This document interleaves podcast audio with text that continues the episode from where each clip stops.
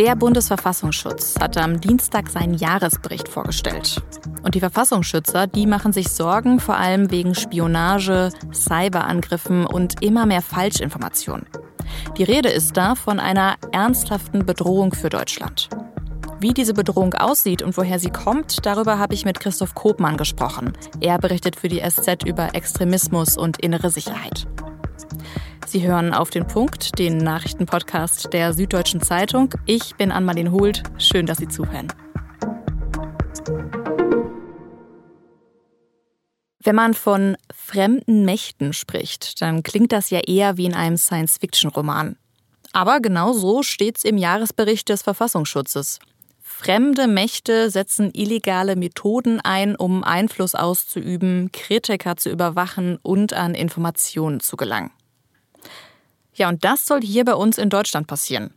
Und mit dieser Bezeichnung fremde Mächte, da meinen die Verfassungsschützer besonders Länder wie Russland und China. Der Bundesverfassungsschutz erstellt jedes Jahr so einen Bericht. Eine Art offizielle Sammlung, was aktuell die verschiedenen Bedrohungen für Deutschland sind. Da wird dann alles zusammengetragen, was der Verfassungsschutz im vergangenen Jahr erfahren hat und was davon eben am gefährlichsten für die Gesellschaft und den Staat ist. Den aktuellen Bericht, also den über das vergangene Jahr, haben Innenministerin Nancy Faeser und der Verfassungsschutzpräsident Thomas Haldenwang am Dienstag in Berlin vorgestellt.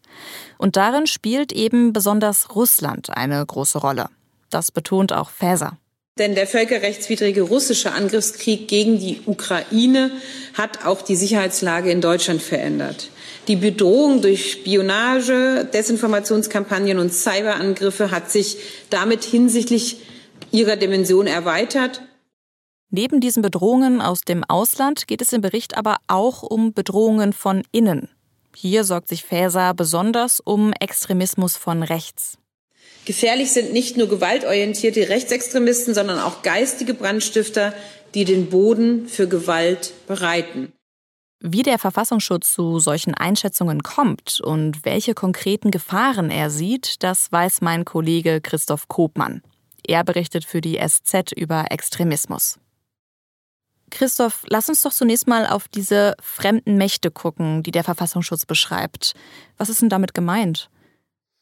Also erstmal ist es tatsächlich eine Bedrohung, die äh, zunimmt, äh, so sagt es der Verfassungsschutz, speziell von zwei ausländischen Mächten, nämlich äh, einmal aus Russland und einmal aus China. Und das hat natürlich auch ganz, ganz wesentlich mit dem zu tun, was diese beiden Staaten gerade im Moment so tun.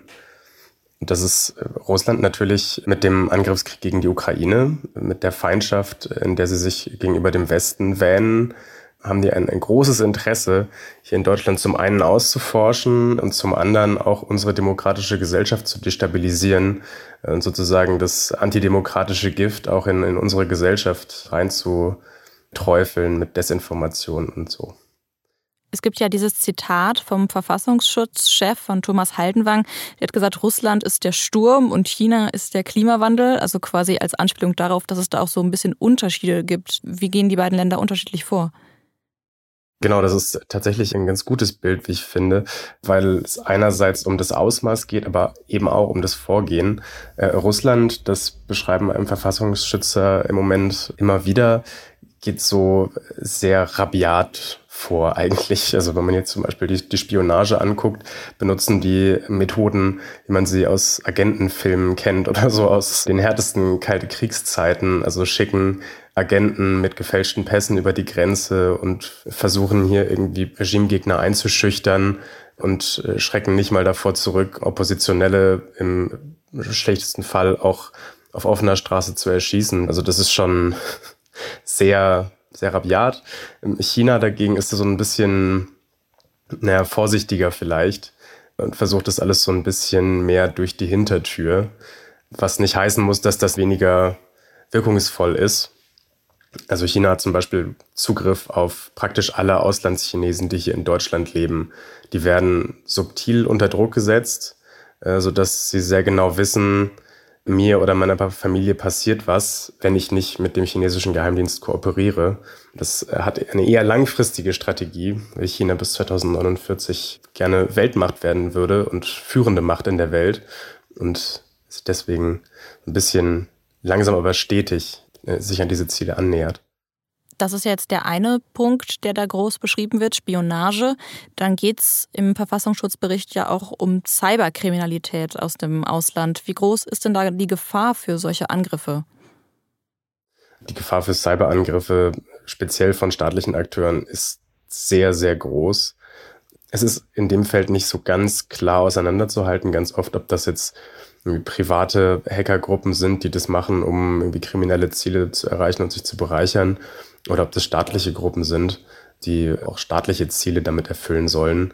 Aber wenn man sich allein die, die Zahlen der Angriffe anschaut, das wächst in den letzten Jahren stetig.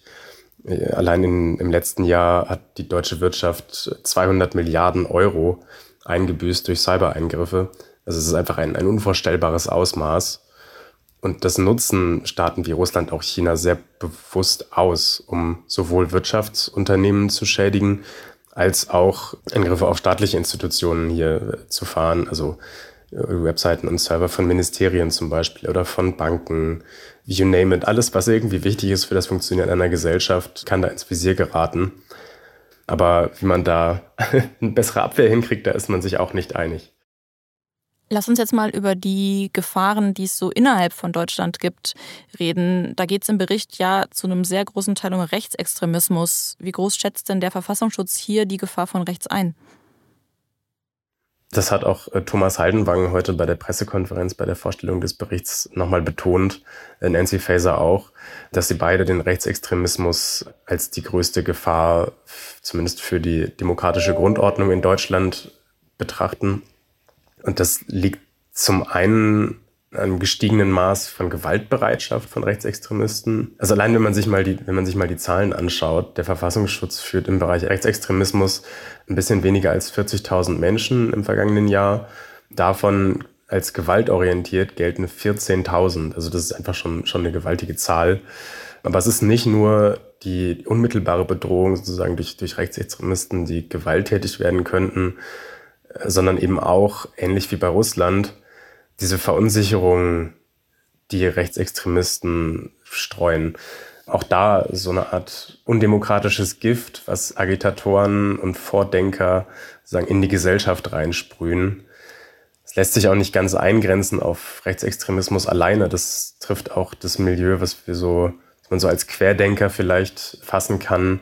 Auch Reichsbürger, da spielte überall so rechtsextremistisches Gedankengut auch eine Rolle, was sich auch in die Mitte der Gesellschaft ausbreiten kann.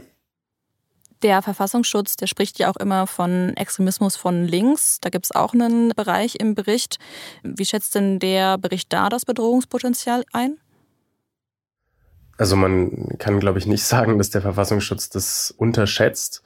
Also allein auch da erstmal der Blick auf die Zahlen, das sind ähnlich viele wie beim Rechtsextremismus.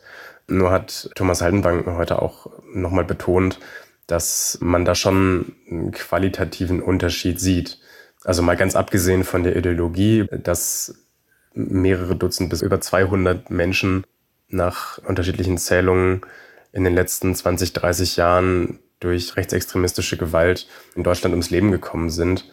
Äh, das ist eine ganz, ganz andere, viel, viel schlimmere Dimension als beim Linksextremismus, wo es äh, sowas nicht gibt in der Regel.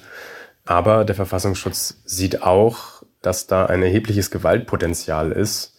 Wenn man sich zum Beispiel anschaut, den, den ganzen Prozess um die Linksextremistin Lina E., der neulich zu Ende gegangen ist, wo man eigentlich auch nur von Glück reden kann, dass dabei niemand umgekommen ist. Also ähm, es spricht schon für eine, eine gewisse Hemmungslosigkeit auch da. Und jetzt haben wir ja über diese ganzen Bedrohungen gesprochen, die der Verfassungsschutz da in dem Bericht auflistet. Gibt es denn auch konkrete Empfehlungen, wie man dagegen vorgehen kann?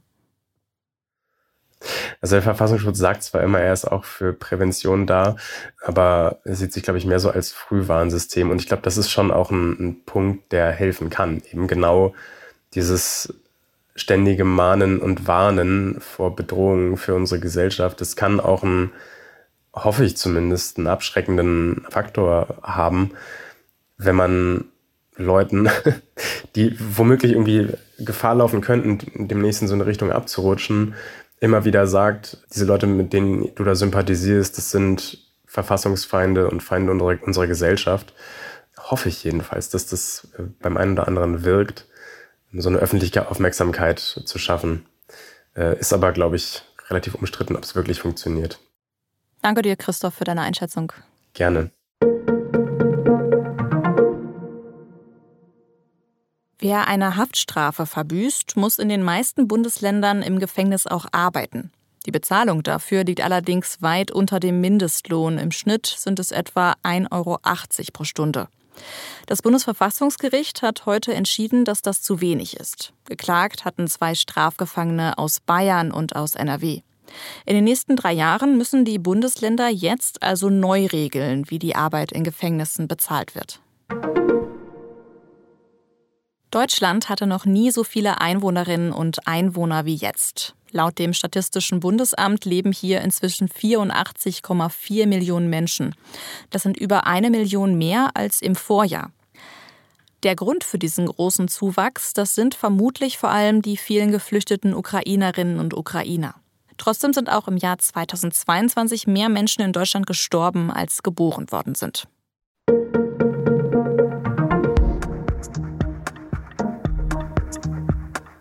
In unserer Sendung von Montag, da haben wir über China gesprochen und auch darüber, dass es dem Land gerade wirtschaftlich nicht ganz so gut geht wie noch vor ein paar Jahren. Deshalb sind auch immer mehr junge Menschen in China arbeitslos, obwohl sie gut ausgebildet sind. Und viele sind frustriert, denn das war ja lange das Versprechen in China. Wer sich anstrengt, der wird auch belohnt.